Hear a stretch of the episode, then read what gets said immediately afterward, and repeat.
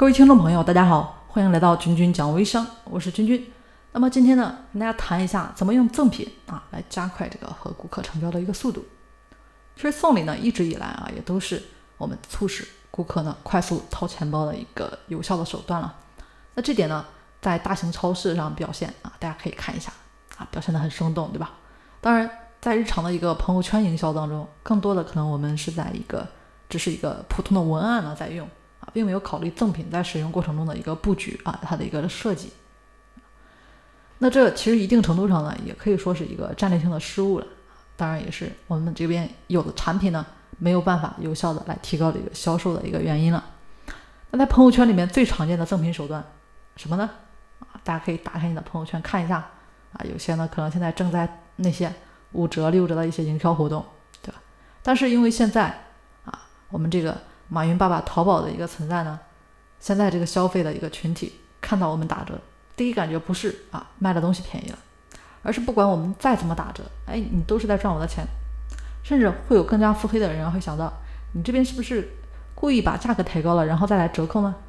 啊，毕竟朋友圈里面的产品呢，啊，并不是说价格那么透明嘛。那赠品营销的根本是什么？啊，我们是让顾客感受到实实在在的优惠，如果没有做到呢？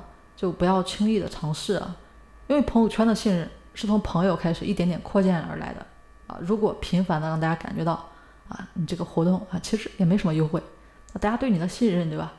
啊，慢慢的也就没有太多了，这其实也得不偿失了。不过呢，这里跟大家说的是啊，并不是说这个打折啊、啊这个赠品啊这些策略不能用啊，而只是说随着这个淘宝培养出来的这么一些客户的一个消费习惯啊，我们这个。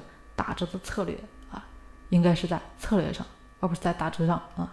当然，这个赠品的策略呢，会稍微有点不一样啊。侧重点呢是在赠品上，其次才是策略。因为顾客这边呢，会站在市场价值的角度来衡量一下你的这个赠品。那这个市场价值不单单是说它这个市场上的一个卖价啊，当然最多的是说对于顾客来说它的这个实际使用价值啊。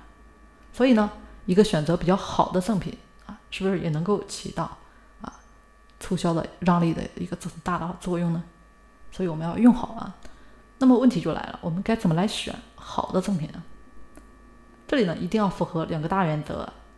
首先，第一个呢就是和我们自己本身售卖的产品相关啊，互补。如果说存在顾客有欲望想得到的价值，那就更赞了啊。这里面呢，我们就拿售卖茶叶啊这么一个策略为例，比如说大红袍啊，那它呢就是。它的饮用啊，其实就需要通过这么一个专门的茶具，才能保证它自己本身的风味，对吧？那我们呢就可以直接选择这个茶具作为赠品，就是非常好的选择。那其次呢，我们这个赠品大家一定要注意是低成本高价值。当然，我这里呢并不是说要以低成本啊来产生这个高价值，而是说你选择的赠品成本一定要低啊，这样才不会压缩这么一个利润空间，对不对？那高价值啊，其实是最重点的部分。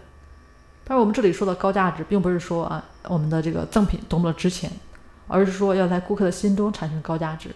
简而言之呢，就是要让他感兴趣，让他们觉得真正实用的东西。啊，切记啊，千万不要啊给自己的顾客啊给一些这个和实际售卖产品没有什么关系的赠品。这呢就涉及到一个品牌定位的问题了。举个例子啊，比如说你这边呢是卖香水的，啊，你却送给你的顾客啊质量非常好的一些袜子。啊，没错，对吧？袜子，顾客可以用到，而且呢，成本比较低，啊，质量也比较好，当然在顾客心中产生了高价值了，绝配，对吧？那是，但是大家想一下，那当你的顾客为你做广告的时候，就会说了，哎，我这个袜子就是那个卖香水的送的，那最终给大家引来一堆买袜子的，那这到时候哭的是谁，对吧？这个就就就没法，没法说了啊。好了，那今天呢就先说到这里了啊。感谢大家的持续关注。